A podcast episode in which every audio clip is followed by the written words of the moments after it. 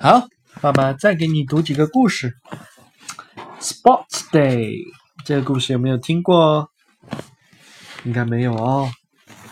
Sports Day 就是运动日。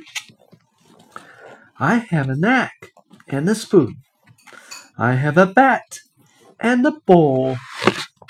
I have a beanbag. I have a sack. I have a fool. I have a hug and a kiss. I have a good sports day. Ta-da!